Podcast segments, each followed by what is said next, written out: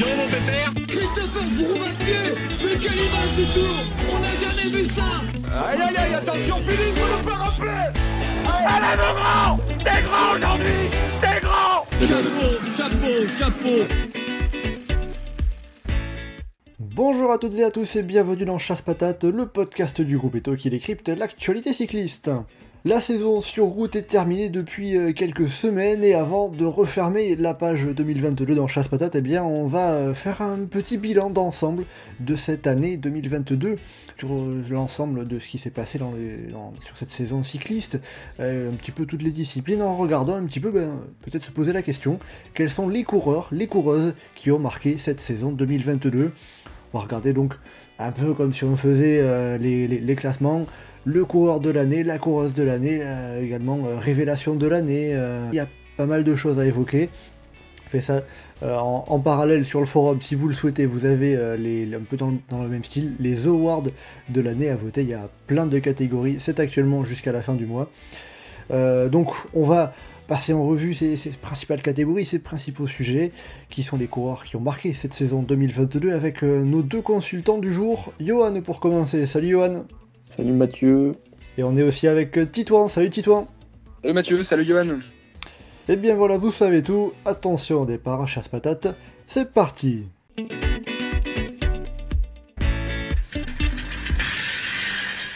Alors pour commencer, euh, on va parler euh, du côté euh, français, tricolore, en commençant par la question sujet masculin. Quel est selon vous le coureur français de cette année euh, 2022 On va pas parler que de la route, on peut mélanger toutes les disciplines et on va faire ça tout au long de ce podcast. Alors, Johan, Titouan, chacun à votre tour, dites-moi qui, pour vous, est le coureur français de cette année 2022 Johan?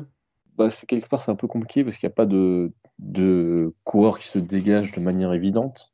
Il y a plein de coureurs qui ont fait des belles saisons, mais pas forcément des saisons complètes, ou euh, qui ont eu des performances, grosses performances sur une telle ou telle course euh, à tel de la saison. Il y, a, certains qui ont plus de victoires que d'autres, mais je trouve pas qu'il y ait de coureurs qui soient vraiment qui se désignent euh, tout seul dans la catégorie. Donc moi j'ai pris un cours un peu qui a été un peu présent sur plein de milieux différents, sur plein de courses différentes. Donc Valentin Madouas, qu'on a vu capable d'aller chercher un podium sur le Tour des Flandres et de faire un top 10 sur le Tour de France, euh, d'être actif en montagne, sur des pavés, sur des classiques, sur des courses par étapes. Donc euh, moi un cours qui m'aura marqué cette saison. on, prendra le temps de rentrer un peu dans le, vif du débat. Je veux juste savoir aussi, Titouan, euh, quel est euh, ton choix pour euh, coureur de l'année, coureur français de cette année euh, 2022 Est-ce que c'est Valentin Madouas? Est-ce que tu as choisi un, autre coureur? Parce que, comme le disait Johan, c'est assez serré, mine de rien.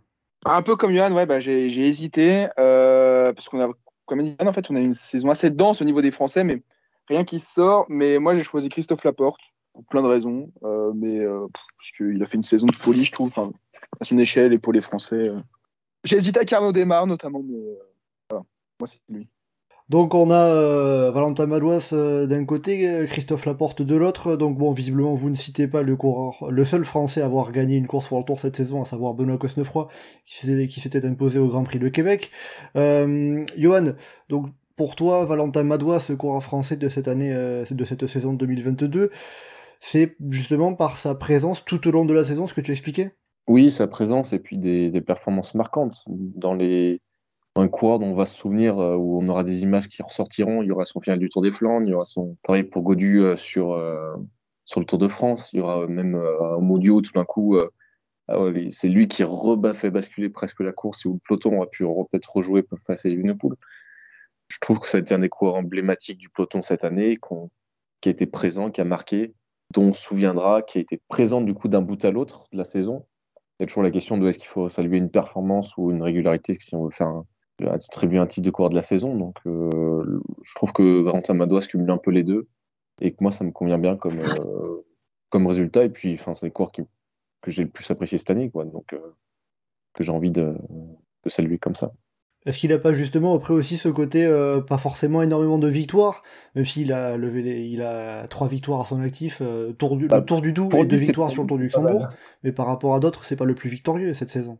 Non, non, c'est pas, bah, c'est, c'est pas un coureur qui gagne beaucoup. Donc, par rapport à ses standards, il a pas mal gagné, déjà. Puis, il y a quand même euh, aussi, il y avait la question du, euh, comment dire, euh, de l'avenir de, de ce coureur qu'on voyait pas forcément stagner, mais on se demandait vers quoi il avait évolué. et il a continué à évoluer vers les mêmes choses, c'est-à-dire qu'il s'est toujours pas spécialisé, il est toujours une espèce d'énorme diesel passe-partout, insubmersible, qui est hyper kiffant à voir, qui est devenu très très bon en termes de, punch quand même, mine de rien. Et que moi j'ai très envie de voir l'an prochain et qui, qui je trouve, mine de rien, quand tu fais, il a quand même fait un podium sur un, un monument, c'est pas non plus une saison vide. Ça compte pas vraiment comme une victoire, mais c'est quand même un aboutissement aussi.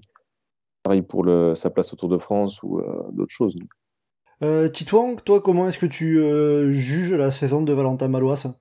Euh, Incroyable. Enfin, euh, c'est surtout, en plus de sa présence toute la saison, c'est vraiment le l'enchaînement entre son podium du Ronde et son top 10 sur le Tour de France. Parce que c'est une performance qui n'avait pas été vue, je crois, de mémoire depuis les années 80, histoire de poser la performance, mais sur un grand tour, hein, top 10 sur un grand tour et podium sur le Tour des Flandres, c'est quand même pas commun. Puis, ouais, en fait, c'est aussi une bonne saison sur la fin, principalement. Euh, que sur les championnats du monde, bah, c'était un des plus forts, comme l'a dit Johan. Euh, et le Tour du Luxembourg, euh, on sentait qu'il l'avait dans les jambes s'il avait, euh, s'il était bon au chrono. Bon, malheureusement, c'est pas sa spécialité. Bon, il y en a d'autres, donc tant mieux pour lui. Mais ouais, enfin, j'ai pas d'autres mots que, excellente quoi. Alors, toi, Titouan, justement, tu avais euh, choisi euh, Christophe Laporte comme euh, coureur de l'année. Christophe Laporte, qui a, on va dire, déjà, on peut le dire, réussi son passage chez, chez Jumbo Visma, lui qui avait quitté l'équipe Cofidis à la fin de la saison dernière, en levant les bras à de nombreuses reprises, dont notamment sur le Tour de France. Qu'est-ce qui fait pour toi de Christophe Laporte, justement, le meilleur coureur français de cette de cette année 2022 euh, bah, là aussi, lui, sa présence toute la saison. Euh, bon, il a commencé par, euh, bah, par le bouton d'ouverture, où bon, déjà, il était assez solide. Enfin, sur, sur Kurn seulement. Top 10, c'est pas, pas mal, avec en plus un boulot monstre. il avait été repris dans le final pour faire un top 10 quand même. Donc, déjà, il commençait fort. Puis la victoire sur Paris-Nice, qui était. Enfin, moi, j'y étais. J'étais vraiment impressionné par son boulot pour Roglic et Van Aert. C'était assez fou. Puis euh, bah, après, le reste de sa saison aussi qui était très fort après. Déjà le Tour de France, bon, il nous ramène cette victoire française euh, de l'édition 2022. Donc à mes yeux déjà, ça justifie que ce soit le coureur de l'année. Mais euh, bon, c'est un peu anecdotique, mais quand même. Puis sa fin de saison, où il décroche un beau succès quand même à Benjamin Binch et Binch, et surtout, il vient prendre la médaille d'argent au mondiaux qui euh, ce qui était un peu inespéré en plus, euh, vu, le, le, déroulé de la course à un moment. Et, euh, même, je pense qu'on bon, aurait pu penser à lui pour une médaille, mais on pensait davantage à Benoît Cosnefroy, par exemple, sur scène mondiaux. Donc, c'était une vraie belle performance. En plus, il bat Van Aert, son coéquipier d'habitude, ce qui était quand même assez petite performance aussi. Donc, ouais, pour moi, c'est ça. Bon, sans parler aussi de sa performance euh, sur euh, Game euh, et sur l'E3 où il a été monstrueux, tout simplement. Et aussi pour Christophe Laporte, vainqueur du Tour de Danemark en août, pas longtemps, pas très longtemps avant le, les championnats du monde, donc un assez grand panel de victoires. Quoi. Voilà. En plus, il avait construit sa victoire sur le chrono notamment. C'était, et il avait construit aussi sur des sprints. C'était vraiment large, comme, comme tu dis, euh, comme, panel de, de capacité. Johan, euh, donc en parlant de Christophe Laporte, euh, c'est une saison exceptionnelle, on peut dire, pour le Varois? C'est sa meilleure saison, c'est la saison de, l'aboutissement, on va dire, de, de ce qu'on a déjà vu avant. Je sais pas si c'est une saison exceptionnelle, dans le sens où il y a quand même de la place pour avoir des victoires en plus, des grosses victoires en plus, notamment il y a le, le l'OP de Ganvegen, le louper. Quand on voit ce que fait Guillermet derrière, c'est pas vraiment un loupé, mais euh, en tout cas, le, côté dommageable de ne pas avoir gagné à Ganvegen. Il manque peut-être une grosse classique ou une, grosse victoire dans ce sens-là, mais euh, oui, c'est une très très belle saison. Et justement, comment est-ce qu'on peut expliquer le, sa différence en la différence en termes de résultats par rapport à la saison dernière chez Cofidis? Un cap mental, peut-être. Il a dit, a qu'il a débloqué euh, quelque chose mentalement. Bon. Bah, après, il, a changé d'équipe, il a changé de manière de se préparer. Euh, il a fait beaucoup plus de stages en altitude qu'avant. Euh, je sais même pas s'il en faisait chez Cofinis, le meilleur spécial. Je crois mais, euh, pas fait avant. nous. Voilà, il y a, il y a le. Après, il y a toute la, la fumisterie autour de Jumbo Visma qui vont nous vendre leur professionnalisme et machin et tout ça. C'est les mêmes mecs qui laissent euh, Primoz Roglic se défoncer sous le Tour de France avec un. C'est quoi C'était le dos Le dos, non Je sais plus. enfin. Mais voilà. Euh, mais euh, il y a aussi. Enfin, je pense que la maturité physique, la maturité mentale, le côté que quand tu es dans une course équipe comme ça, bah, ça t'ouvre aussi des occasions parce que tout d'un coup, il y a Aert qui sera pas là et puis tu vas pouvoir prendre échappée ou, tu, ou sur Paris-Nice tout simplement quand c'est lui qui il se retrouve à suivre euh, le mouvement de son équipe et du coup à pouvoir aller chercher le, le meilleur leader. Donc euh, il y a tout un tas de choses qui font que euh, il s'est retrouvé à passer le petit cran qui manquait ou qu'il lui fallait et puis quelque chose de très très bien. Quoi. Alors, euh, toi qui, euh, qui, qui avais choisi Valentin Madouas, euh, c'est quoi la différence entre Valentin Madouas et, et Christophe Laporte sur cette saison 2022 Euh, bah moi bah, ma- j'avais hésité en plus avec lui aussi. Je pense que pour moi par la différence avec Valentin Madouas c'est que Valentin Madouas a- pour moi il y a plus d'impact sur les grosses courses de la saison que Christophe Laporte en tout cas de manière plus directe et plus visible. Mais honnêtement c'est pas je trouve pas qu'il y ait une différence énorme entre la saison des deux. hein. Les deux ont été Bon, présents après, sur les classiques, euh, été présents sur le Tour de France, sur la fin de saison. C'est un peu pareil. Titouan Ouais, non, j'allais dire, je trouvais enfin, moins d'impact que Laporte sur des grandes courses. Je trouve ça quand même un peu. euh, Peut-être exagéré. Oui, Laporte, quand même, euh, en termes d'impact, notamment sur le tour, et il y avait peut-être- enfin, il y a le travail pour Van Aert, pour, euh, pour Vingard, Vingord aussi, notamment sur Télégraphe. Je crois qu'il passait Sirley, qu'il avait bien appuyé, avait fait mal au peloton. Euh, plus euh, son boulot sur euh, le 3 et Paris-Nice aussi. C'était marquant. Franchement, sur pas mal de rendez-vous de la saison, il a quand même été plutôt impactant, pas au moins autant que Madouas. En, en Oui, non, mais honnêtement, enfin, euh, enfin, oui, non, mais t'as raison. pour- enfin, je, je dis ça comme ça, mais honnêtement, euh, oui, je trouve pas que euh, j'aurais du mal à séparer vraiment les deux. Dire à lui, il a fait une meilleure saison, lui a fait une meilleure saison. Après, c'est choix personnels. Oui, c'est deux saisons euh, pleines du début à la fin de, haut niveau, avec euh, peut-être la différence, euh, c'est que Christophe Laporte a gagné en World Tour, ce que n'a pas réussi à faire Valentin Malouas, mais bon, on, va, on va pas dire que la saison de Valentin Malouas était mauvaise pour autant. hein. Après, par, euh, alors bon, vous avez cité deux coureurs, il y en a plein d'autres, hein, comme vous l'avez dit, euh, c'était c'était une saison euh, assez dense. Euh, on a euh, Arnaud Desmar euh, qui a fait notamment euh, un triplé sur le Tour d'Italie. On a Benoît Cosnefroy qui, comme je l'avais dit, a remporté la, seule course au World Tour euh, côté français, à savoir le, Grand Prix de Québec. On a aussi, euh, si on sort de la route, euh, Benjamin Thomas, euh, champion du monde de l'américaine et double champion d'Europe sur piste également. Donc euh, ces, autres coureurs, pourquoi est-ce que vous ne les avez pas choisis par exemple? Hmm, bah, personnellement, pour, euh, pour cela, démarre en fait, j'ai pensé à le prendre, mais il a manqué. Enfin, le Giro, c'est un peu en dessous de, du Tour, et il lui manque quand même une ou deux victoires un peu plus marquantes sur une classique ou le Tour, par exemple. C'est ça qui manque, même si Paris Tour, c'est presque une World Tour. Enfin, tout autant que euh, la Munsterland classique, par exemple. Euh, non, en plus, c'est pas la Munsterland, c'est la Bremer Classics. Mais bref, euh, mais non, je trouve ça quand même un peu moins impactant, surtout vu son statut pour le mettre coureur de l'année. Et Cosnefroy, bon, c'est pas trop sa faute, il a quand même eu des soucis médicaux. Enfin, je crois qu'il a un problème au genou, ou il, a chopé le Covid aussi.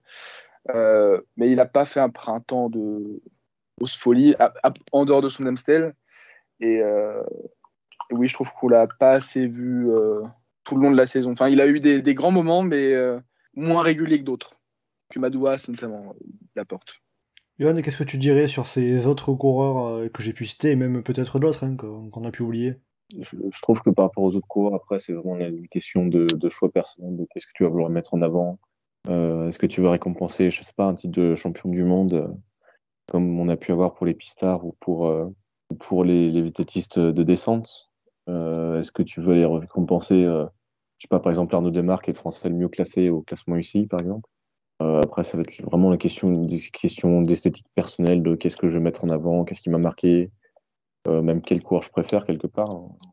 Le titre affectif. Donc, je trouve pas qu'il y ait de, je trouve qu'il y a des, des trajectoires différentes et une saison différente. Et après, c'est vraiment le choix qu'on va faire ou pas de, je vais mettre tel cours en avant ou tel, tel cours en avant. Il n'y a pas de, de coureur français qui se dégage euh, de manière ultra éclatante par une victoire ultra prestigieuse ou, ou par un niveau toute la saison bien au-dessus de la concurrence.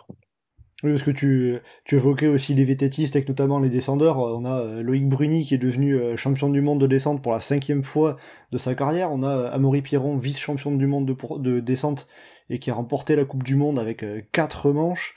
C'est aussi là une, une, saison très complète. Donc on va dire que s'il faut choisir, s'il faut arriver à sortir un coureur, le choix est très compliqué et tout le monde peut avoir un choix différent à peu près. Donc c'est ça aussi qui, qui, qui montre la, la, belle santé du cyclisme français, d'une part. Mais oui, oui, c'est le côté cool d'avoir de, plein de, de, profils différents, corps différents, auxquels tu peux être relié, euh, que tu peux apprécier, que tu peux avoir un peu sur toutes les courses. Il y a toujours le côté frustrant qui manque un peu certains domaines, euh, euh, ou qu'on a certaines limites par rapport à certains autres coureurs, euh, les classements généraux par exemple, mais sinon après, oui, voilà. Bon bah écoutez, et puis euh, si vous qui nous écoutez, vous avez euh, d'autres idées, bien vous pouvez nous les dire, que ce soit euh, en commentaire sur la vidéo YouTube, mais aussi que ce soit sur Twitter, sur le site, etc. On prend, on, prend vos remarques, c'est toujours très intéressant parce que, comme vous l'avez dit, Johan Titouan, il y a pas mal de noms qui peuvent être cités. à présent, je vous propose de passer à une catégorie qui risque d'être un, un peu moins disputée. C'est la coureuse française de l'année, donc côté féminin. alors, Titouan, Johan, je pense qu'il y a un nom qui devrait sortir de l'eau. Bah, à partir du moment où on parle de, euh, toutes les disciplines confondues, bon, euh, la question, comme tu dirais, elle a vite répondu. Euh, oui, Prévost, c'est indiscutable. en route, j'aurais pu, si, on se concentrait sur la route, j'aurais cité Juliette Labousse, qui fait une très très grosse saison, notamment au niveau World Tour, et qui est, je trouve, la meilleure française sur route, mais en Prévost, voilà. Quatre titres mondiaux, je crois, c'est ça? Oui, quatre titres mondiaux avec euh, le championnat du monde de Gravel, première édition, avec également le championnat en VTT, le cross-country, le marathon et le short track. Euh, donc voilà, trois médailles d'or euh, en VTT et une en Gravel. Et juste petite précision concernant Juliette Labousse, elle, avait notamment remporté le, Tour de Burgos. Tu me corrigeras si je me trompe, Yann, c'est la première française à avoir remporté une course par étape euh, du, du, World Tour féminin, d'ailleurs. Oui, oui, parce que de toute façon, enfin, il y a les très vieilles victoires de, sur le Giro ou les courses de ce style-là avec Marsal, avec euh, Longo, mais sinon, oui, depuis les pressions du World Tour, c'est la seule française qui a, qui a gagné une course de ce niveau on avait gagné des étapes euh, sur, le, sur le Giro notamment. Et puis, euh, et puis il y avait fait un point qui avait gagné euh, au mur de 8 sur la Flash Ballon. Mais sinon, oui, c'est sa première victoire sur une course, course par étape. Mais bon, face aux quatre titres de championne du monde de Pauline Ferrand-Prévot, c'est un peu compliqué de rivaliser ça. Bah, c'est sûr que c'est compliqué de rivaliser. Il n'y a pas la, même domination sur, sur une discipline. la même impression de tout un coup d'invincibilité, de, d'énormes palmarès qui se regarnit encore plus de, de légende. Quoi. C'est une très belle saison, mais c'est sûr que ça n'a pas le même impact que, que pour une en Prévost, qui est même discuté euh, quand tu avais une discussion sur euh, quel coureur, quelle coureuse, euh, de manière générale, toute discipline qu'il faudrait nommer.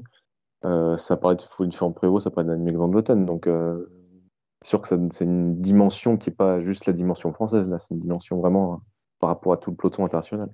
Oui, à partir de là, ça se place déjà très bien, en effet. Justement, donc, la saison de, Pauline Ferrand-Prévot, alors, en dehors de ces titres mondiaux, c'est aussi euh, deux manches de la Coupe du Monde en short euh, une manche de la Coupe du Monde en cross-country olympique, la dernière à Val d'Issolé. c'est c'est là aussi une saison très complète qui va justement au-delà de ces titres mondiaux qui sont sur des moments précis. Pas, tant que ça, c'est vraiment. Elle a eu. Enfin, en gros, c'est vraiment sa période de, domination n'est pas si large que ça. C'est vraiment.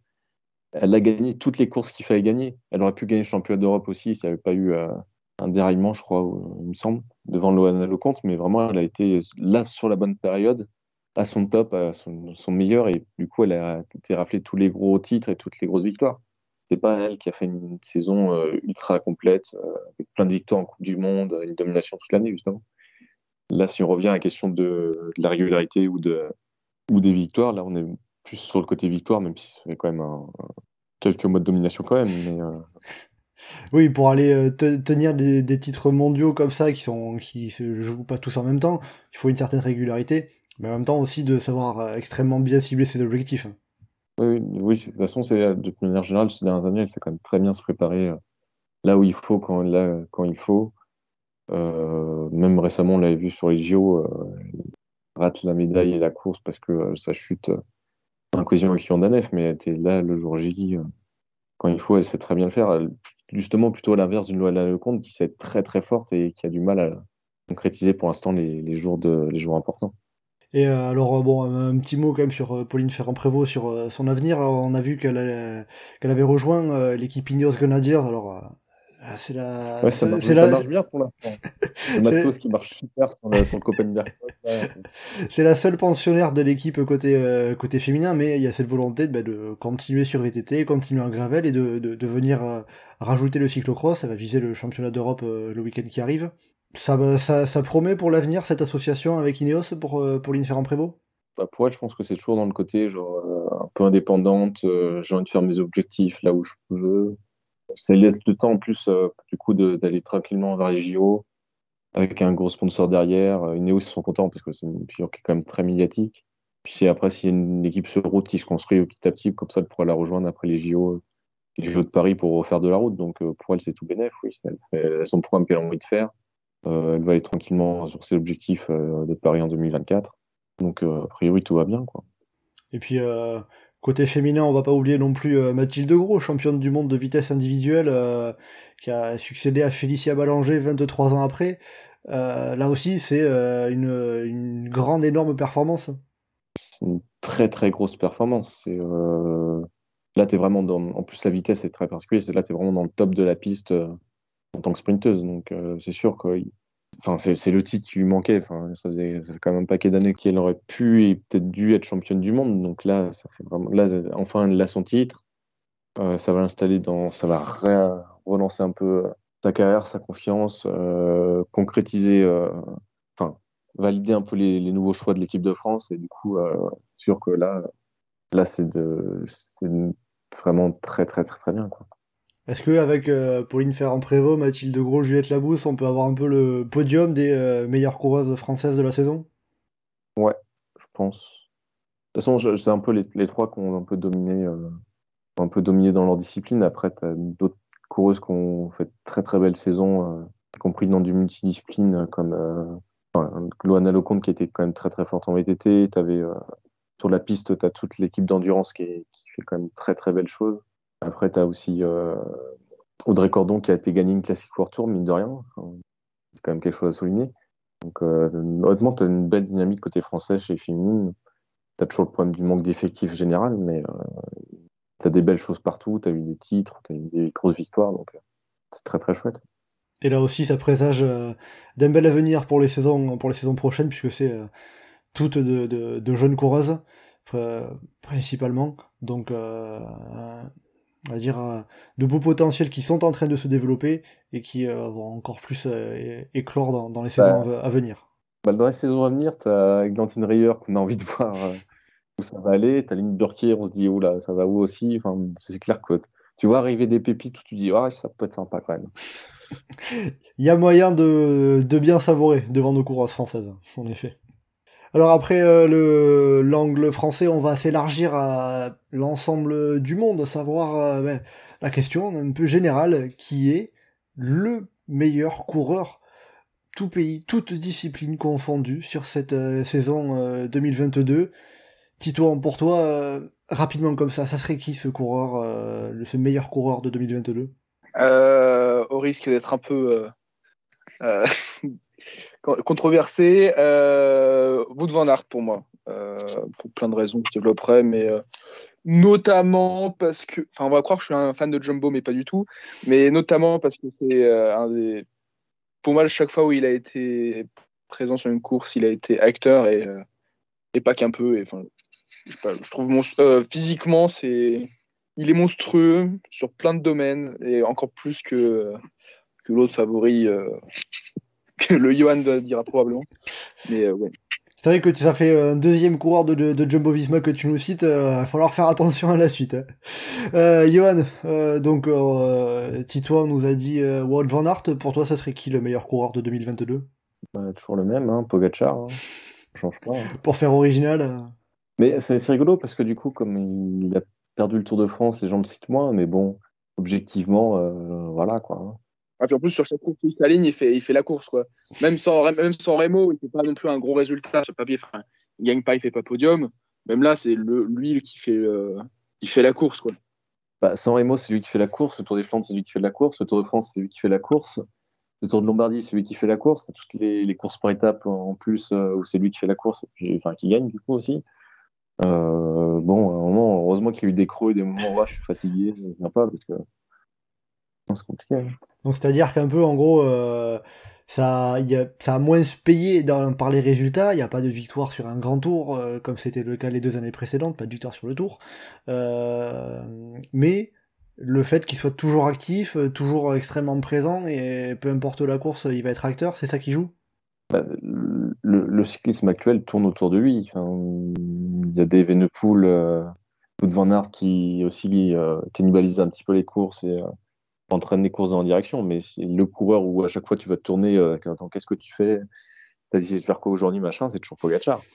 C'est toujours lui qui donne la dynamique des courses, c'est toujours lui qui, euh, qui impulse euh, comment le cyclisme se court aujourd'hui, un cyclisme où ça part de loin, où ça explose vite, où, un peu, où tu retournes un peu dans l'endurance. C'est lui qui donne le ton du cyclisme d'aujourd'hui. Après, tu as des Venepool, des van qui s'embrèchent un peu là-dedans, mais des Mathieu Van aussi, un peu moins cette année, mais mais euh, je trouve que l'incarnation du cyclisme euh, des deux, trois dernières années, c'est lui. Et il gagne toujours quand même beaucoup, hein, faut pas se leurrer non plus. Oui, voilà. même en termes de classement, il reste le numéro 1 mondial. Euh, voilà, si on, parle un peu de son palmarès cette saison, Tadej Pogacar, c'est le Tour de Lombardie, le Grand Prix de Montréal, Tirreno Adriatico, le Strade Bianche, le Tour des Émirats, et puis aussi le, Tour de Slovénie, notamment. Donc ça fait un palmarès très fourni en plus de la deuxième place sur le Tour de France, euh, parce que bon, pas parce qu'il finit deuxième qu'il a raté sa qu'il a raté sa saison non plus. Donc euh, c'est euh... ouais, et surtout tombé sur un mec au niveau absurde, mais euh, mais oui, oui. Donc dans l'ensemble, il n'y a pas de il y a, pas de moment où on a vu Pogacar pas bien cette saison, cette saison quoi. Si sur le Grand Prix de Ploué sans doute. Ah mais, Ploué c'était déjà le cas l'année dernière, Grand Prix de Ploué, donc peut-être que la course lui réussit pas tout simplement tout simplement. Après, la Bretagne, pourtant, ça lui a réussi. Hein. C'est là qu'il avait commencé à se révéler chez les espoirs. Donc, euh, bizarre, je comprends pas. bon, si vous arrivez à ressortir qu'une seule course où il était moins bien cette saison, euh, c'est que c'est quand même plutôt bon signe pour, euh, pour, pour, pour l'ensemble de ses performances en 2022. Euh, Titouan, toi, tu n'as pas cité Tadej Pogacar, euh, tu, tu sentais que Johan allait, euh, allait le citer. Pourquoi est-ce que tu n'as pas euh, évoqué Tadej Pogacar comme le coureur de 2022 Parce que bah, c'est un gros échec, il n'a pas gagné le tour, hein, tout simplement. a quand même été. Enfin, j'aurais pu citer Pogacar, mais j'ai j'ai choisi Van Aert, plus, c'est plus un choix pro Van Aert qu'anti Pogacar. Parce que euh, bon, la saison euh, elle est ce qu'elle est, on en a parlé, euh, acteur sur toutes les courses où il est. Mais après, si je devais dire un truc de pourquoi je pense que Pogacar n'est pas le coureur de la saison, simplement que là où il a eu des opportunités de, transformer sa manière de faire la course en victoire, il ne l'a pas fait. Par exemple, sans Remo, peut-être qu'en l'agent plus finement, en n'attaquant pas, quand, dans les parties vent de face, il aurait peut-être pu faire la différence. Euh, le rond, en gérant peut-être mieux le sprint, euh, il aurait pu le gagner aussi, etc. etc. Bon, euh, tant mieux, cela dit, pour, pour les spectateurs, que ce soit pas toujours la même personne, qui le même coureur qui gagne tout. Mais oui, pour moi, c'est ça la petite différence qui fait que c'est pas le, le, coureur de la saison. Et justement, la différence avec Wout van Aert pour toi, c'est que Wout van Aert, bah, quand il avait les moyens de, de, faire la course, faire le bordel, il est arrivé au final à gagner. C'est ça, ou au moins de faire podium. Enfin, euh, quand on regarde euh, sa, fiche de la, sa saison, euh, bah, on voit pas un jour de moins bien. Quoi. Bon, il n'a pas énormément couru, je l'ai dit. Donc, enfin, il y a moins couru que Paul Gatchar, il me semble. Donc, ça aide un peu à avoir. Dans le détail, c'est 48 jours de course pour Wout van Aert et 54 pour Tadej Pogacar. Donc, c'est des, des, des, saisons assez, assez pas brèves parce qu'elles ont été longues du début à la fin, mais peu remplies. en, course. Voilà. Et oui, bah en fait, Van Aert, il a eu pas, il pas vraiment eu moins bien et surtout, enfin surtout, il a gagné le tour avec, son coéquipier, enfin en étant son meilleur équipier sur sur ce tour. Enfin, son, numéro au Takam, bon, c'était absurde, mais c'est quand même folie. c'est voilà, ça se pose dans les performances de la saison. Euh, puis sans compter euh, toutes les classiques aussi. Euh, je crois que sa pire place, c'est qu'il n'a pas même pas fait top 10 à Gand Game. Bon, son coéquipier c'est deuxième, donc voilà. oui, enfin puis même je pense à son étape de Nice sur Paris-Nice qui était très forte. donc et je cite des performances en tant que coéquipier parce que quand il était leader aussi c'est bah, il, gagne, il prend le maillot vert, il prend trois étapes sur ce tour, puis il gagne gagne le 3 assez facilement. Il fait podium à Lèche-Bastogne-Liège. Enfin, euh, Podium à Roubaix aussi. Euh. Évidemment.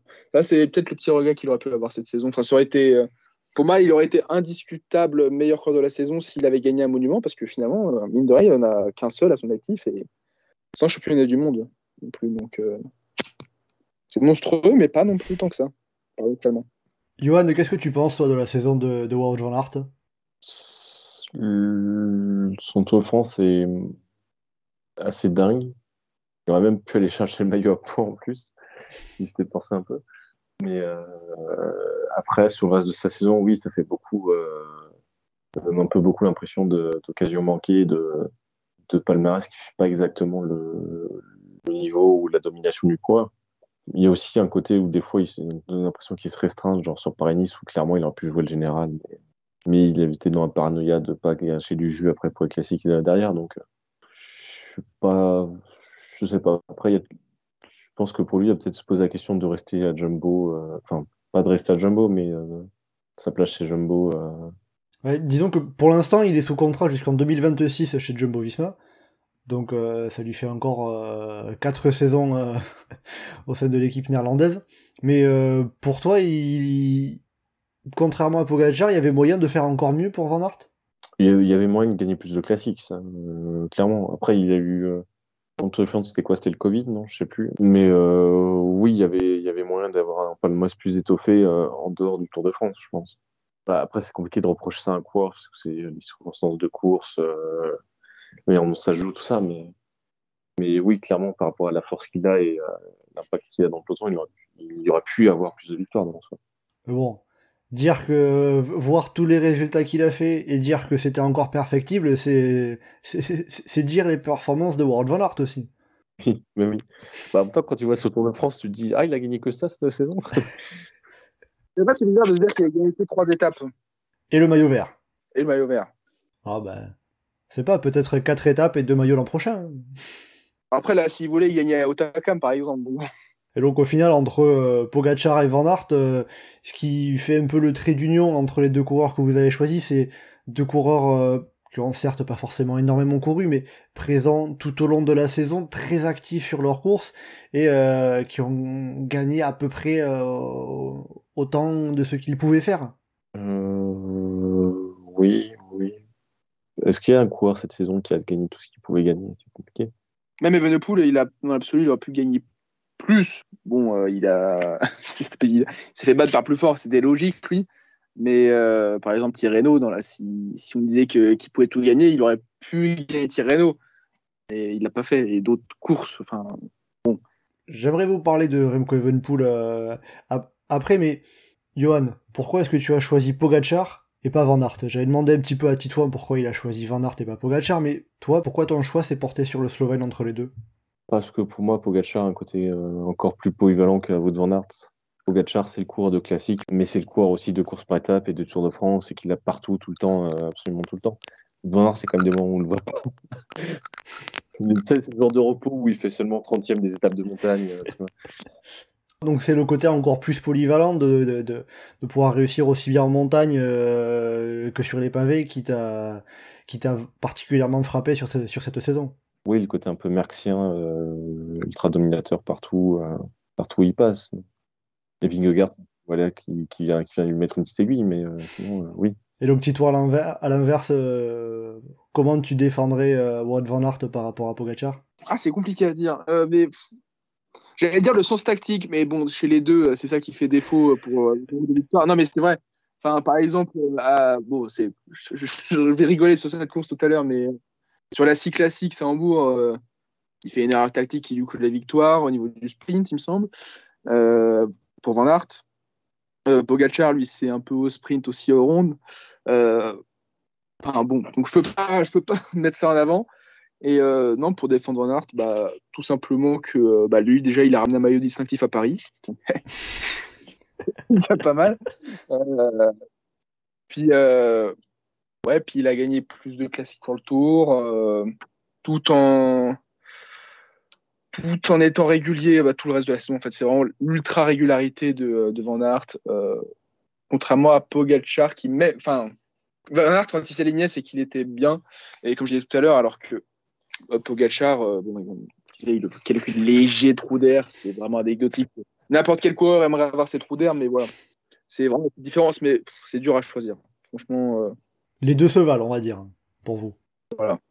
Et justement, euh, alors, vous en avez un peu parlé, mais euh, un coureur qui, qui pourrait rentrer dans cette catégorie, et moi j'ai envie quand même d'en parler, c'est Remco Evenepoel, euh, qui va quand même euh, remporter un monument, Liège-Bastogne-Liège, un grand tour, le Tour d'Espagne, et qui ensuite devient champion du monde. C'est euh, performance, euh, je crois qu'on avait dit, c'est la deux, peut-être deuxième ou troisième fois seulement dans l'histoire que ça arrive, donc c'est extrêmement rare, et c'est aussi... euh, aussi un énorme palmarès que le Belge se construit en, en juste une seule saison. Pourquoi est-ce que vous n'avez pas parlé de Remco Evenepoel? Moi, c'est une question de sensibilité. Euh, déjà, parce que, bon, euh, Johan en a parlé, je crois, mais la Vuelta, ça me semble un peu moins prestigieux que euh, le Tour de. Non, mais c'est vrai, où, a brillé, euh, où ont Pogacar et Van Aert. Parce que, bon, la Vuelta, je ne veux pas dire qu'il y ait moins de concurrence que sur le Tour, enfin, sur le Giro. Il y avait quand même moins de concurrence sur la Vuelta que sur le Tour. Mais bon, il a, lui, il a ciblé cet objectif de la Vuelta avec des- d'autres qui étaient plus émoussés, qui avaient déjà fait un grand tour, etc. Bon, il l'a gagné euh, en totale domination, donc euh, bon, il n'y a pas trop à tergiverser là-dessus, tout le mérite lui revient, mais je trouve prestigieux qu'un tour euh, aussi réussi que celui de Van ou Pogacar. Puis, euh, dans l'absolu, bon, après, en dehors de, ces trois exploits qu'il a réussi à faire dans la même saison, je l'ai trouvé un peu moins présent euh, sur reste du calendrier, notamment au niveau. Bon, oui, il a gagné le Tour de Norvège à côté, mais euh, bon, c'est moins prestigieux que euh, Thierry Adriatico, par exemple. Ou même ne, même ne serait-ce que l'UAE Tour, euh, malgré tout le mal qu'on peut en penser. Donc, bon, je, à ce niveau, je trouve que c'est moins, moins fort que ce qu'ont fait Pogacar et Van Aert. Enfin, moins fort, quand même dur à dire. C'est-à-dire que dans C'est quand même dur à dire. c'est-à-dire que dans l'ensemble, même s'il y a ce triplé qui est euh, historique, qui, qui, a été ex- extrêmement rarement fait dans l'histoire, euh, Evenpool a moins marqué la saison dans sa globalité. Oui, il a, moins, enfin, il a moins existé. Bon, quand même, franchement, je suis dur de dire ça, mais euh, je trouve qu'il a légèrement moins existé euh, en dehors de ça sur le reste de la saison. Et je trouve ça un peu dommage. Puis il est moins polyvalent aussi. Euh, c'est ce qui change parce que, entre guillemets, il fait que chrono et, et la, les ballons, enfin montagne, ballon, quoi. Mais il le fait bien. Il le fait très très bien. Mais après, il a pas, par exemple, on l'a pas vu sur les pavés, on l'a pas vu sur des courses encore plus punchy que Liège-Bastogne-Liège, qui est quand même euh, son destino grimpeur co-puncher. Enfin voilà.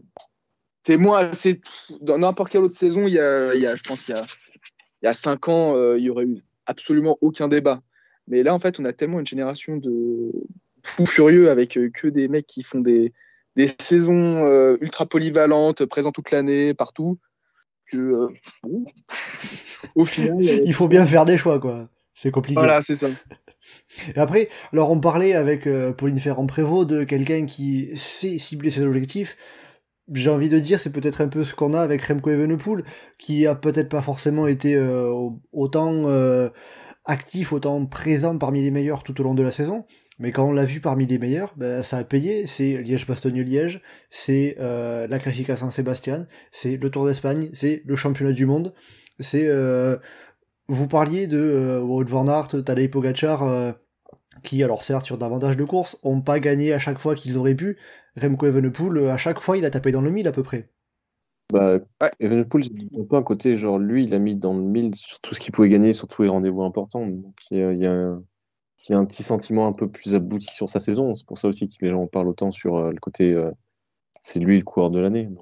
Mais après, euh, c'est une question de, enfin, il y a une question de, du ressenti. euh, forcément, quand tu passes par la Vuelta, c'est euh, est-ce que tu es motivé pour regarder la course ou pas? Et du coup, moi qui n'ai pas beaucoup regardé la Vuelta, euh, ça fait un peu un côté calendrier secondaire que j'ai pas trop suivi, donc ça- j'ai moins de, ça m'a moins marqué que euh, que van Aert et Pogacar que j'ai vu plus sur euh, sur les courses. Et après, c'est toujours revient toujours à la question de est-ce que tu favorises les victoires ou euh, les performances sur les grosses courses ou euh, qu'est-ce que tu mets en avant? Titouan Puis non, parce que même, euh, même en dehors des, des courses euh, qu'il a gagnées, euh, il y avait des courses accessibles qu'il n'a pas, il n'a pas écrasé, il n'a pas été dominant. Et tant mieux. Je l'ai dit, on va pas lui reprocher, c'est pas, pas une star. Mais euh, quand je pense au, au Tour du Pays Basque, euh, il était moins en forme que ce, moins en forme que ce qu'il a montré sur, en fin d'année en Espagne, sur mes pays, ou même au Tour de Valence, où euh, il se fait battre par le Blasov. C'est ça. Quand même, il partait quand même plutôt très favori, surtout que c'était des montées où Vlasov l'a battu, où Remco était est en théorie assez bon. Ouais, je l'ai trouvé moins dominateur en fait que les deux autres qu'on a cités, moins, euh, moins surpuissant, paradoxalement. Et bon, en fait, il a juste très, pas juste. Encore une fois, on minimise presque, on dirait, mais euh, non, non, c'est une saison de folie aussi. Mais euh, oui, c'est euh, moins fort, moins impactant en tout cas sur toute la saison à ce niveau que, que les deux autres, je trouve. Et avec tout ça, on n'a même pas parlé du, du vainqueur du Tour de France, Jonas Vingegaard, c'est-à-dire que maintenant, remporter le Tour de France, ça suffit même plus à, à être le coureur de la saison. Est-ce que ça n'a jamais suffi euh, Non, mais c'est que Que j'ai un- on a pu par le passé avec. euh, Il n'y avait pas forcément des coureurs comme, comme Pogacar, comme Van Aert, comme même Evenepoel qui, qui gagnaient énormément de courses. Et on se disait, le Tour de France, euh, c'est bon, forcément, on le met parmi les favoris. Là, de, ce que j'en comprends, euh, Vingegaard, en ayant remporté le Tour de France, euh, que ça, c'est pas suffisant. Mais, euh, oui, mais pour venir à ma question, est-ce que ça n'a jamais été suffisant? Généralement, quand, quand nous, d'autres concours, d'autres personnes désignaient un coureur de l'année et que ça se tombait sur le vainqueur de France, c'était rarement parce qu'il avait gagné seulement le Tour de France. Il n'a rien fait à côté. C'est euh, Wiggins 2012, c'est parce qu'il gagne toutes les courses de la saison. C'est euh, Froome les dernières années, c'est parce qu'il gagne beaucoup de courses aussi autour. Il fait des doublés de Tour Volta ou des trucs comme ça. Euh, j'ai pas souvenir que Guérin Thomas était le coureur de l'année quand il gagne le Tour de France pour les gens de manière générale ou qu'un Carlos Sastré était le coureur de l'année euh, l'année où il gagne le Tour. Donc, euh, sans parler des cas comme Perro ou des trucs comme ça. J'ai l'impression qu'il y a quand même un, il y a un besoin que pour, euh, pour ressentir ce côté, euh, c'est le coureur qui a marqué la saison, que ça se dégage au-delà du Tour de France. Et Vingegaard, ça se réduit quand même beaucoup au Tour de France, même s'il y a le Dauphiné, même s'il y a Tirreno même s'il y a un petit peu la fin de saison aussi. Donc, euh, ça n'a pas l'impact euh, qu'ont pu avoir les trois autres qu'on citait, où on a l'impression que c'est une domination plus large. Et puis, il y a aussi le côté un peu discret de Vingegaard, qui n'est pas très marquant dans sa manière de courir non plus, euh, ou dans ses déclarations hors course, ou quoi que ce soit dans le genre. Je peux comprendre, tu as raison d'insister sur ce, côté-là et sur un peu l'historique des coureurs qui se dégageaient particulièrement euh, parmi les, coureurs de l'année. Alors, euh, bon, chez les hommes, ça semble serré entre plusieurs noms. Côté féminin, comme un peu à l'instar de ce qu'on avait sur le territoire français, je pense qu'il y a une coureuse qui se dégage du lot. Johan euh, Titouan, euh, je, pense, je, je, je pense, sans trop m'avancer, que vous avez le, le même choix. Oui, à peu près. À savoir? Tout simplement Nick Van Vleuten. Enfin, euh, chez les hommes déjà, c'est l'équivalent de du triplé euh, Giro Tour euh, Vuelta, si je ne me trompe pas. euh, Je suis bon, la Vuelta côté féminin n'a pas, la, a pas la, la même place que côté masculin, mais euh, ah, faut le rappeler. Non, puis aussi son numéro championnat du monde, son Voilà, numéro championnat du monde qui, qui était marquant. Et puis il y a euh, Liège-Bastogne-Liège, il y a euh, l'Omlopet Newsblad, euh, il y a plein d'autres victoires autour. Et puis les places d'honneur, même de manière générale, parce qu'il y a beaucoup de, de courses qu'elle s'est fait souff- souffler par Kopecky ou Cavalli ou euh, d'autres choses comme ça. Donc, euh, même sur toute la saison, il y a, il y a une présence euh, au-delà de ses victoires.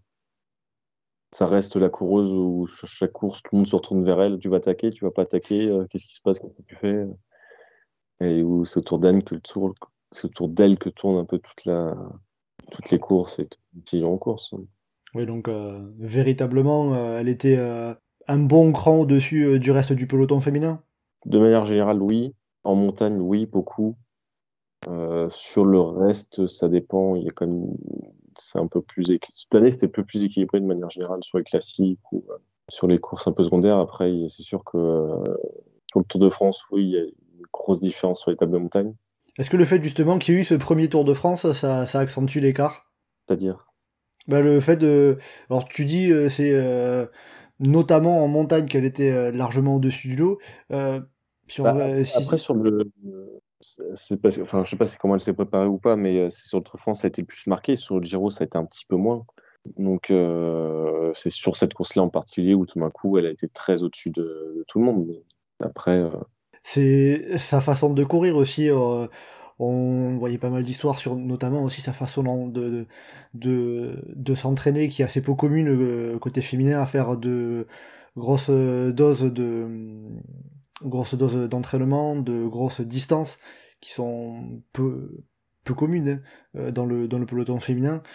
justement, avec toute cette montagne, euh, ça aide, non? Oui, ça aide. Après, même sur une montée sèche, euh, est capable de faire des grosses différences. On a des belles filles. C'est aussi qu'il y a un différentiel euh, physique qui est là, que ce soit l'entraînement ou le potentiel, mais en tout cas qui fait qu'il y a une différence qui est marquée et qui, qui en plus là du coup avec une certaine réussite a réussi à notamment en mondiaux, notamment notamment sur le Giro aussi où euh, ça fait que tout s'est bien équilibré et qu'elle a réussi à faire son objectif de, gagner les trois les trois courses. Oui, parce que tu, fais bien de le rappeler, notamment le mondial, euh, c'est un exemple de course qu'elle gagne euh, sans être au-dessus du lot puisque euh, on se souvient euh, dans, dans, la, montée du circuit, Mount Pleasant, euh, elle n'est pas dans les cinq coureuses qui se distinguaient de, de la masse. Non, le mondial a subi toute la course, et puis tout d'un coup, à 800 mètres, c'est. Bah là, tu retombes justement dans le côté un peu endurance, coureuse qui est du fond, sa réserve de puissance qu'elle a par rapport aux autres. Donc, même si c'est dans une journée, en fait, tu as quand même un, un, fond qui est toujours là, que tu peux toujours utiliser. Et tout d'un coup, bah oui, tu as la bonne attaque au bon moment. Euh, le, supplément de peut-être pas fraîcheur, c'est pas le bon terme, mais en tout cas de, réserve qui te permet de faire cette attaque-là et d'aller gagner, alors qu'effectivement, c'était euh, c'était pas du tout elle qui dominait la course. C'était Liane Nippert qui faisait tout exploser dans, dans, la bosse avec Nivea Doma, et puis euh, deux, trois autres coureuses qui suivaient comme elles pouvaient, et puis euh, elle a bouché les trous pour essayer de revenir à chaque fois. Titouan, tu voulais ajouter quelque chose? Non, moi je suis un peu moins la saison féminine que, enfin même beaucoup moins, donc euh, j'ai pas grand chose à redire euh, là-dessus. Puis, euh, puis, simplement, en fait, pour le choix de la coureuse de la saison, j'ai l'impression que le seul autre choix potentiellement valable ça aurait été Pauline Ferrand-Prévot. Mais sinon, je j'ai pas d'autres noms qui me, viennent en tête comme coureuse aussi marquante en 2022. Bah après, si, tu restes sur le côté multidiscipline, on pourrait parler de Kopecky, qui a fait une, très grosse saison sur route, qui a gagné des grosses classiques, qui a fait une très grosse saison sur la piste, qui a été quand même la coureuse dominante et qui est la coureuse dominante de Mergin aujourd'hui dans, le, dans les épreuves d'endurance. Et si tu retombes sur ce côté un peu, euh, un peu diversifié, je pense que tu peux y sortir Kopecky en, opposition ou en alternative. Mais après, euh, faut une en aussi. Oui, effectivement, après, c'est plus compliqué quand même.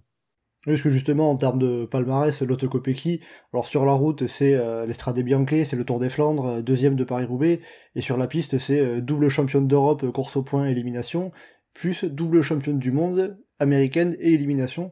Donc là aussi, une, très grande polyvalence.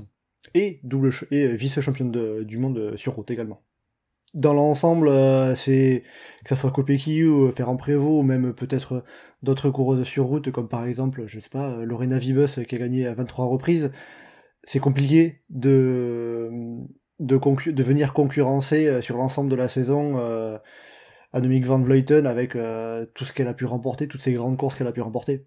Bah, c'est sûr que effectivement quand tu fais le compte au bout de la saison, tu regardes ah t'as gagné ça, t'as gagné ça, t'as gagné ça. Ah oui bon ok d'accord. c'est compliqué. Il n'y a pas trop match quoi. Non pas trop. Bah il y a tellement pas trop match que euh, on discutait avant l'épisode que euh, il va priori il va y avoir une séparation entre le vélo d'or féminin et masculin et que c'était un peu dommage parce que peut-être que cette année il y aurait pu y avoir une concurrence euh, féminine intéressante mais bon.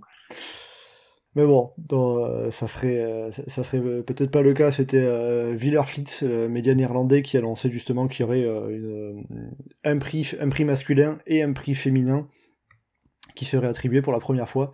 donc il me semble qu'en général le Vélo d'Or est, annoncé vers la fin du mois de novembre, il me semble en général. On dure, on dure, euh, mais on va quand même dire un petit mot des, autres coureurs, avec notamment une catégorie qui me tenait à cœur pour montrer les, jeunes coureurs, les jeunes pousses, c'est à savoir la, la révélation de l'année de cette euh, saison 2022. Euh, Titouan, pour toi, quel est euh, le coureur ou la coureuse qui s'est particulièrement révélé cette année? Alors, il y en a vraiment beaucoup qui m'ont marqué par leur progression cette saison. Euh, mais celui qui m'a impressionné, que bizarrement, enfin bizarrement, euh, que j'avais personnellement pas vu vraiment venir ou euh, que je pense ou que j'aurais pas pensé à ce niveau, c'est Timena Huntsman qui fait quand même franchement une grosse saison. déjà sur le déjà sur Adriatico, il vient signer un beau top 10. Sur le Giro, il était parti pour être un des meilleurs équipiers de Romain Bardet. Bon, au final, il a juste été euh, très compatible dans les échappées et passé pas loin de la victoire en plus euh, à quelques reprises. Puis euh, surtout son mois d'août-septembre qui a été très fort avec sa victoire sur le chrono du Tour de Pologne, confirmait vraiment ses aptitudes en chrono, et sa victoire sur la Vuelta, sur l'étape reine même de la Vuelta, qui a confirmé ses capacités en montagne, donc vraiment une belle polyvalence. Et et c'est presque euh, maintenant surprenant de voir quelqu'un se éclore aussi tard, parce qu'il a l'âge de Pogachar, il me semble. Alors que euh, bon, Pogachar, il a déjà deux Tours de France. Il a un an de moins seulement. Oula, un petit jeune. mais euh, mais non, non, mais oui, je suis vraiment très agréablement surpris. Et je regrette sa titre personnel qui parte de la DSM pour rejoindre Ineos. Mais bon, je pense que euh, ça devrait être euh, très très solide sur les classements généraux l'an prochain. Et j'ai hâte de le voir sur les grands tours. Voilà. il aura peut-être une carte à jouer au sein de l'équipe Ineos euh, Grenadiers l'an prochain. En tout cas, voilà, en effet, il sera plus aux côtés de Romain Bardet dans l'équipe DSM en 2023, puisqu'il rejoint donc l'équipe britannique qui perd notamment Richard Carapace. Johan, pour toi, quelle serait la révélation de la saison 2022 bah, moi, j'avais été chercher euh, plutôt des côtés des parce qu'il y a une coureuse que qu'on arrivé à arriver par la saison de cyclocross, euh, puis après par la route, mais qu'on n'a pas vu arriver de manière générale parce que personne ne l'attendait spécialement à ce niveau-là et qui a été présente vraiment tout au long de la saison, un peu sur tous les terrains, c'est Silvia Persico, euh, donc l'italienne de, de la Valcar, qui s'est révélée comme une excellente puncheuse, une excellente grimpeuse, présente un peu partout, un peu tout le temps, très très, très forte en cyclocross euh, sur la fin de saison. Et du coup, là, c'est vraiment la révélation de, euh, de la coureuse qu'on ne connaissait pas, qu'on ne suivait pas, qui ne faisait pas forcément beaucoup attention, en tout cas pas plus que d'autres italiennes qu'on voyait un peu performer en cyclocross. Donc, euh, moi, c'est celle-là vraiment pour moi la révélation de la saison. Parce que justement, notamment par rapport au cyclocross, elle avait euh, fini sur le podium des, mondiaux aux États-Unis euh, en fin de saison, tu en parlais. Euh, après également, c'est top 10 sur le Tour d'Italie, top 5 sur le Tour de France et médaille de bronze à nouveau sur le championnat du monde sur route en fin de saison. Donc une année extrêmement complète pour une coureuse qui n'était pas extrêmement vue auparavant, on va dire. Oui, et puis on vit aussi, enfin sur les courses majeures, notamment le Tour de France, où où du coup le grand public a pu beaucoup voir son nom et euh, été beaucoup cité. C'est sûr que là maintenant, euh, sur, sa saison, c'est une des références du peloton euh, du coureuse qu'on citera dans les favorites à chaque fois sur les courses. Ah, ça sera suivi de près l'an prochain, ça c'est sûr. Et pour ma part, quitte à citer un troisième nom, j'ai quand même envie d'évoquer de, Arnaud Delis, le coureur de, de la Lotto Soudal, le, sprinter qui a fait une saison incroyable. On peut failli sauver la place de, de l'auto à lui tout seul. Ah bah il, était, il en était pas loin, le nombre de points qu'il allait chercher c'était absolument hallucinant, il doit peut-être pas être loin de la moitié des points de l'auto sur cette saison, donc c'est euh, c'est incroyable, c'est euh, 9 victoires euh, cette saison, c'est euh, aussi un niveau qu'on a vu qui est pas seulement en sprint, c'est-à-dire c'est un très gros sprinter, mais pas que, capable de sortir de, très grosses courses, de tenir sur des courses difficiles, euh, quand ça bagarre, quand ça bataille. Maintenant, il n'y a qu'une hâte, c'est de le voir euh, sur les courses World Tour l'an prochain, qu'est-ce qu'il sera en mesure de faire. Parce qu'on l'a pas énormément vu en World Tour. Il y a certes top 5 sur la Bretagne classique, euh, avec aussi un top 10 euh, Edgeborn Francfort, où il était mal placé. Ça fait partie des petits points améliorés, mais on a vu un énorme potentiel chez Arnaud Delis qui était néo-professionnel cette année. Peut-être pas le coureur qu'on attendait le plus, mais il a euh, bien éclaboussé de son talent et je pense que il s'est euh, bien distingué pour sa première année chez les pros. Bah, pour parler de ses points UCI, en plus, euh, pour, mesurer quand même l'impact de sa performance, bah, il finit entre Kung et Vlasov au classement UCI de cette année, devant notamment Mathieu Van Der Poel, Alexander Christophe, Arnaud Demar, enfin plein, plein de coureurs très talentueux. il finit devant sixième classement UCI. Pour un, pour un néo-professionnel, c'est pas mal quand même. Hein. Justement, alors je suis allé calculer en termes de points UCI, euh, il a rapporté à peu près un tiers des points de la Lotto Soudal, euh, sachant que euh, par rapport au point du second de son équipe qui est Thibault Lenz, il a quasiment marqué trois fois plus de points, ce qui montre son importance au sein de, au sein de l'équipe Lotto Soudal. Avec tout ça, on arrive à, la fin de ce podcast euh, bilan, débriefing un peu de l'ensemble de, cette saison. Il y avait beaucoup, beaucoup de choses à dire et on n'a pas pu tout dire évidemment. Il y avait encore euh, tant de choses à évoquer. Mais euh, voilà, il faut s'arrêter là pour, pour ce podcast Chasse Patate qui était donc le dernier de cette saison de cette année 2022. Merci beaucoup à tous, à toutes et à tous de nous avoir suivis tout au long de la saison. Johan Titouan, bah, merci à vous d'avoir été en ma compagnie pour, euh, pour ce podcast et je remercie au passage tous les autres euh, consultants chroniqueurs qui ont participé à, Chasse Patate tout au long de la saison. Et donc euh, pour la suite de Chasse Patate, on se donnera rendez-vous en janvier prochain au moment de la reprise de la saison sur route parce que bien évidemment le cyclocross, la piste, ça continue. On n'oublie pas évidemment. Et donc euh, d'ici janvier, euh, bien, vous pouvez nous retrouver sur le site et le forum du groupe Eto, legroupeeto.fr, ça ne change pas, ainsi que sur nos différents réseaux sociaux, Twitter, Facebook et Instagram. N'hésitez pas à commenter, liker et partager ce podcast. Merci beaucoup et à bientôt dans Chasse Patate